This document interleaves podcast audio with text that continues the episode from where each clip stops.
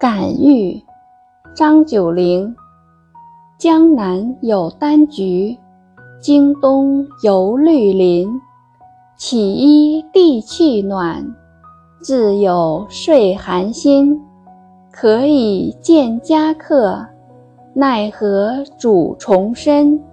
运命为所欲，循环不可寻。